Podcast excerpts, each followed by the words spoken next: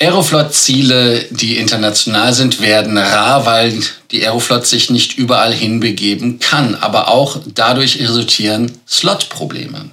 2022 wird ein teureres Reisejahr, äh, wobei man natürlich aber auch sagen muss, dass trotzdem die Reiselust ungebrochen ist, so wie ich ja gestern berichtet habe.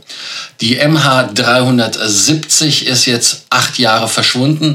Man hat sich wieder aufgerafft, die Suche neu zu beginnen, nachdem man Geld gefunden hat, aber auch der Druck aus der Bevölkerung da ist.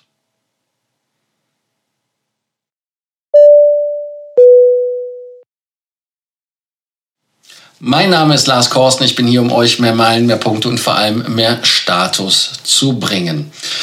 In der heutigen Ausgabe bleibt es euch nicht erspart, unseren Kanal zu abonnieren, einmal die Glocke anzumachen und ganz, ganz wichtig, unten kommentieren, aber auch ein Like dazulassen. Ich möchte nochmal an die ähm, Fragerunde von gestern erinnern zum Thema Deutsch als Kanal. Davor warte ich noch auf euer Feedback. Viele haben sich ja schon gemeldet, einige auch auf WhatsApp. Also insofern lasst mich wissen, was ihr dazu denkt. Die MH370, ähm, da gibt es ja einige Themen zu, einige Fantasien, ich will nicht sagen Verschwörungstheorien, aber viele Sachen sind halt bei dem Flugzeug immer noch nicht gefunden worden, vor allem das Flugzeug. Und das ist halt eins der größten Rätsel der Luftfahrtgeschichte. Die offizielle Suche ist ja irgendwie beendet worden, aber es gibt halt neue Theorien, weil wenn man sich die Tage anschaut, acht Jahre, wie lange das her ist, das ist äh, fast 3000 Tage, seitdem die Maschine aus Kuala Lumpur startend nach China fliegend irgendwie plötzlich von den Radarschirmen verschwunden ist. Und die Spekulationen, die ins Kraut geschossen sind, sind halt mannigfaltig. 239 Passagiere waren an Bord und äh, es ist ein trauriges Kapitel, weil viele können natürlich nicht von ihren Verwandten und Bekannten Abschied nehmen, da man ja auch die Körper nicht gefunden hat. Also insofern muss man einfach gucken, dass es halt wesentlich neuere Thesen gibt. Heute ist halt der Jahrestag und es gab da auch Dokumentare, ich glaube auf dem australischen äh, Sky News, da habe ich das gesehen, Dokumentarfilm, ähm, wo es halt relativ irritierend ist, was man dort festgestellt hat. Aber lasst mich noch mal einmal kurz zusammenfassen für die Leute, die mit dem Flug MH370 Malaysian Airlines übrigens steht MH für, nicht unbedingt vertraut sind. Der Flieger ist am 8. März um 2014, also im Jahr 2014, um 1.21 Uhr vom Radarschirm einfach ja, weg geplöppt. Warum ist natürlich immer noch nicht ganz so bekannt, weil die letzten Worte von dem Kapitän Zahari Ahmad Shah aus dem Cockpit, ähm, der sagte einfach Gute Nacht, äh, Malaysian 370 oder Good Night im Englischen. Und äh, dann gab es dann halt diese Ping-Signale, die die Maschine trotzdem noch gesendet hat, ähm, die dann von den Triebwerken her kamen. Und das dauerte so lange, wie man einfach ausgerechnet hatte, dass der Sprit dann alle ist. Man hat die Küsten entlang des Ozeans, äh, Indischen Ozeans, nicht Atlantischen Ozeans, hatte man einfach äh, äh, durchsucht und hat da auch ein paar Trümmerteile gefunden, die dann angeschwemmt worden sind vom Rumpf. Ähm, aber dieser Flight Recorder, also der Flight Data Recorder und der Flight Voice Recorder, da fehlt jede Spur. Die Länder, Malaysia, China und Australien, ähm, haben auch zwei Jahre lang fast eine Unterwassersuche gemacht, die sie in 2017 ohne Ergebnis abgebrochen haben. Die US-Firma Ocean Infinity hat auch noch mal ein bisschen rumgesucht und ähm, man vermutet halt weiterhin, dass sie ins Meer gestürzt sind, aber man hat auch bei dieser Suche nichts gefunden. Es gibt im Internet viele Videos, die man sich angucken kann. Da gibt es Theorien, dass das irgendwie äh, mit giftigen Gasen an Bord das alle bewusstlos machte, so quasi wie die äh, Maschine über Griechenland, die 737, wo die Crew ähm, einfach über den äh, Sauerstoffmangel ohnmächtig geworden ist und dann halt leider abgestürzt ist. Oder aber ein Suizid des äh, Kapitäns. Und äh, damit sagt man halt einfach auch, äh, dass man die Möglichkeit äh, eine Wahrheit geben möchte, dass die Militärs die abgeschossen haben. Aber es gibt halt für, dafür keine Beweise. Und äh, wenn man halt äh, schaut, dann gibt es auch noch vom US-Militär ähm, eine Art äh, Spionagemaschine, ähm, die eine Journalistin aus Frankreich, Florence Changy, ins Gespräch brachte. Die sagt einfach, ähm, dass man äh, da halt irgendetwas äh, von einer von einer Person oder einer äh, Agentur, einer Agency, einem Geheimdienst, ähm, der irgendwie in der, mit der Maschine versucht hat, mit der zu intervenieren und ähm, hat da halt dann versucht, diese Spionagetechnik entweder selber zu bekommen oder einfach abzuschießen. Und ähm, man bezichtigt auch die Chinesen, weil die Chinesen halt dieses Gerät unbedingt haben wollten, wobei natürlich keiner genau weiß, was das Gerät ist, was da war und ähm, man kann auch, äh, so sagt die Autorin, Schlussfolgern, dass da äh, die Maschine mit ähm, US-Militär Abfangjäger geleitet worden ist und dann auch abgeschossen worden ist. Und man sagt, dass sie irgendwo nördlich von Vietnam ins Meer äh, gestürzt ist. Also ich finde diese Erklärung alle sehr, sehr merkwürdig, aber äh, man sagt einfach, ob es sich um einen ähm, Versuch gehandelt hat, diese ominöse Fracht nicht irgendwie ans Ziel kommen zu lassen oder aber, ähm, dass irgendjemand da einen Fehler gemacht hat oder aber ich weiß es nicht. Also irgendwas ist da halt. Und ähm, der Dokumentarfilm, von dem ich gesprochen habe, der mit dem äh, Peter Stefanovic äh, ähm, moderiert worden ist, von, der hat ja auch diese MH370 The Final Search, könnt ihr auf YouTube übrigens sehen. Äh, da sagten Luftexperten oder Luftfahrtexperten, dass eine äh, 22-minütige Schleife, also eine Holding-Pattern geflogen worden ist, die letztes Jahr entdeckt worden ist. Und das könnte ganz einfach zur Auflösung dieses Rätsels beitragen. Denn man sagt ganz einfach, es gibt keinen Grund dafür, dass er es tut. Und ähm, man sagt aber trotzdem, dass es am wahrscheinlichsten ist, dass der äh, Pilot da irgendwie in irgendeiner Weise in, interveniert hat, weil irgendwie der Oppositionsführer in Malaysia ähm, mit dem er irgendwie verwandt gewesen sein sollte, ähm, verurteilt worden ist. Also alles sehr, sehr merkwürdige Geschichten. Und ähm, also das, das wäre eigentlich ein guter James Bond. Und ähm, worauf ich hinaus will, ist einfach, dass es sich jetzt äh, da wieder Leute gibt, die gesagt haben, dass man wieder suchen möchte. Ähm, und man möchte halt da jetzt diesen Punkt aufnehmen, wie es in dieser Dokumentation gesagt worden ist. Also insofern, ich fände es gut, wenn wir da etwas Klarheit bekommen. Ein anderes Thema ist die Aeroflot und ihre internationalen Routen. Ganz genau. Also man sieht ja, dass die Fluggesellschaften nur noch innerrussisch fliegen und ganz, ganz wenige Ziele außerhalb Russlands anfliegen. Und wenn sie die anfliegen, haben sie halt Angst, dass die Flugzeuge gefändet werden, weil die westlichen Leasinggesellschaften, diese irische ähm, Avalon, glaube ich, hieß sie, da natürlich ihre Flugzeuge zurückhaben wollen. Und das Ganze ist natürlich im Rahmen des Ukraine-Krieges passiert und ähm, man muss einfach mal gucken, wie viele der hunderten Flieger, die von dieser Maßnahme betroffen sind, irgendwann sowieso am Boden bleiben, weil sie auch keine Ersatzteile mehr bekommen, weil ja Boeing und Airbus, aber auch ähm, Bombardier und so weiter den Support eingestellt haben.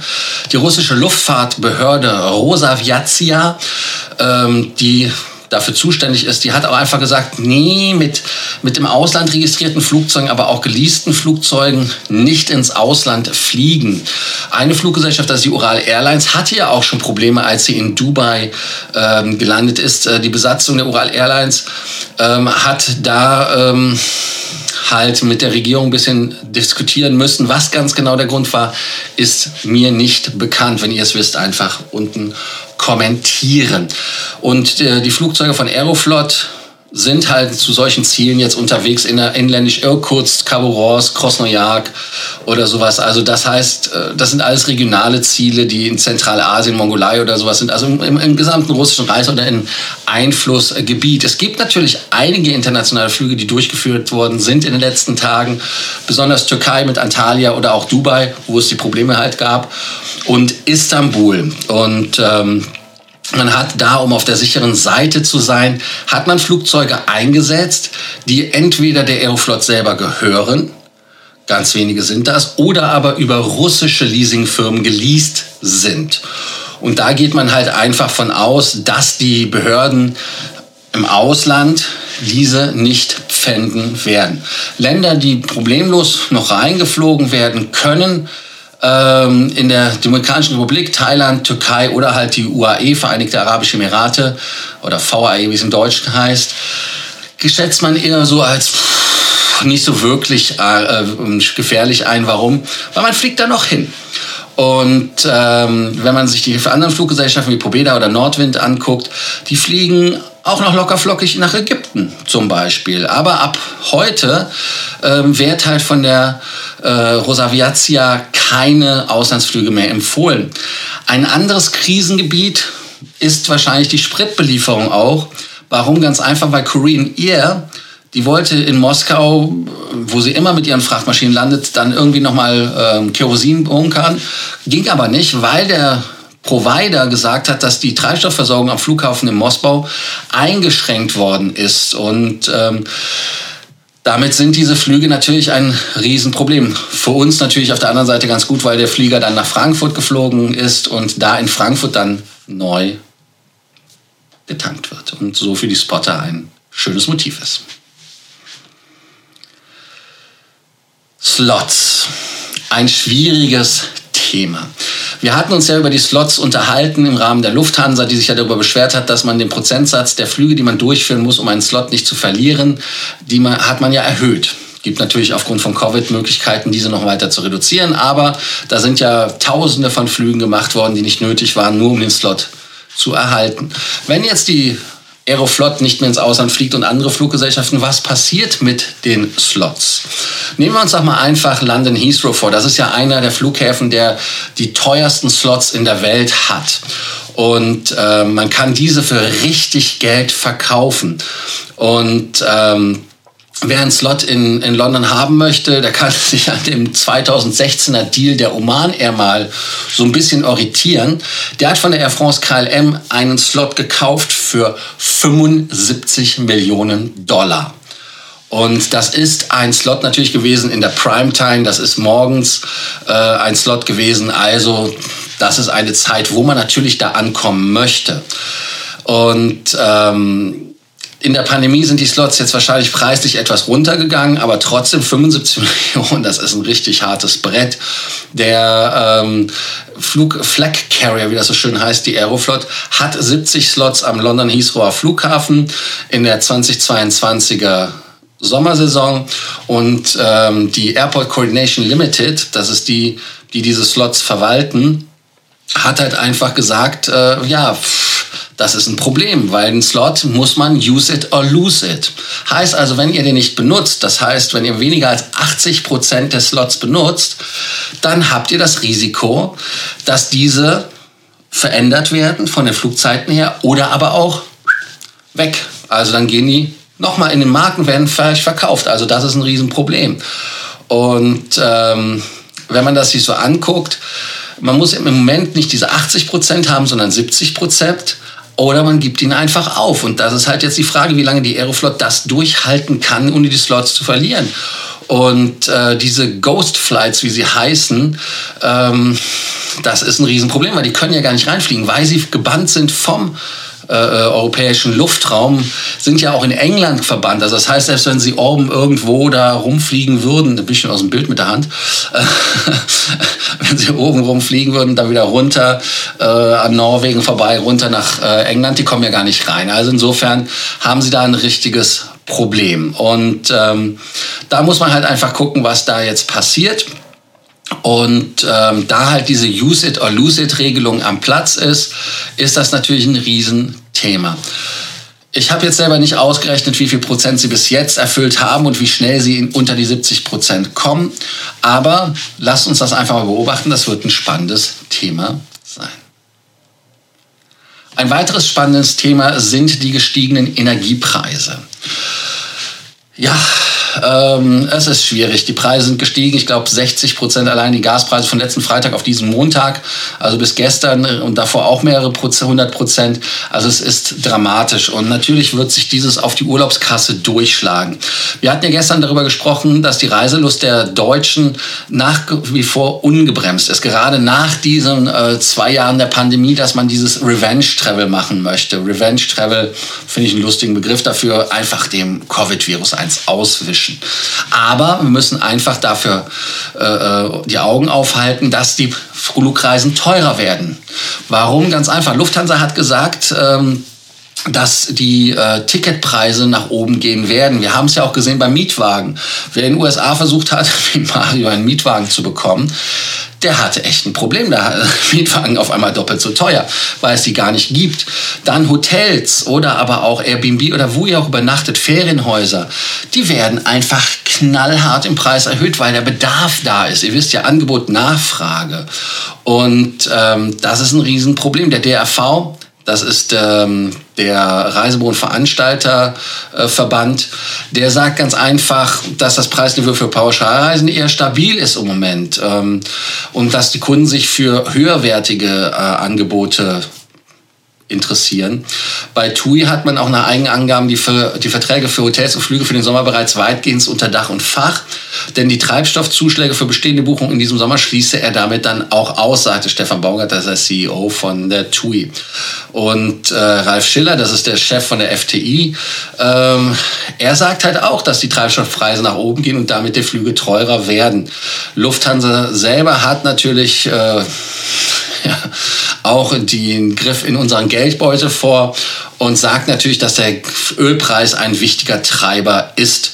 Und ähm, auch bei den Mietwagen ist halt einfach nicht das Problem die Treibstoffpreise, weil die bezahlen die Mietwagenfirmen ja nicht, sondern einfach die Nachfrage nach so vielen ähm, Mietwagen ist ein Dilemma.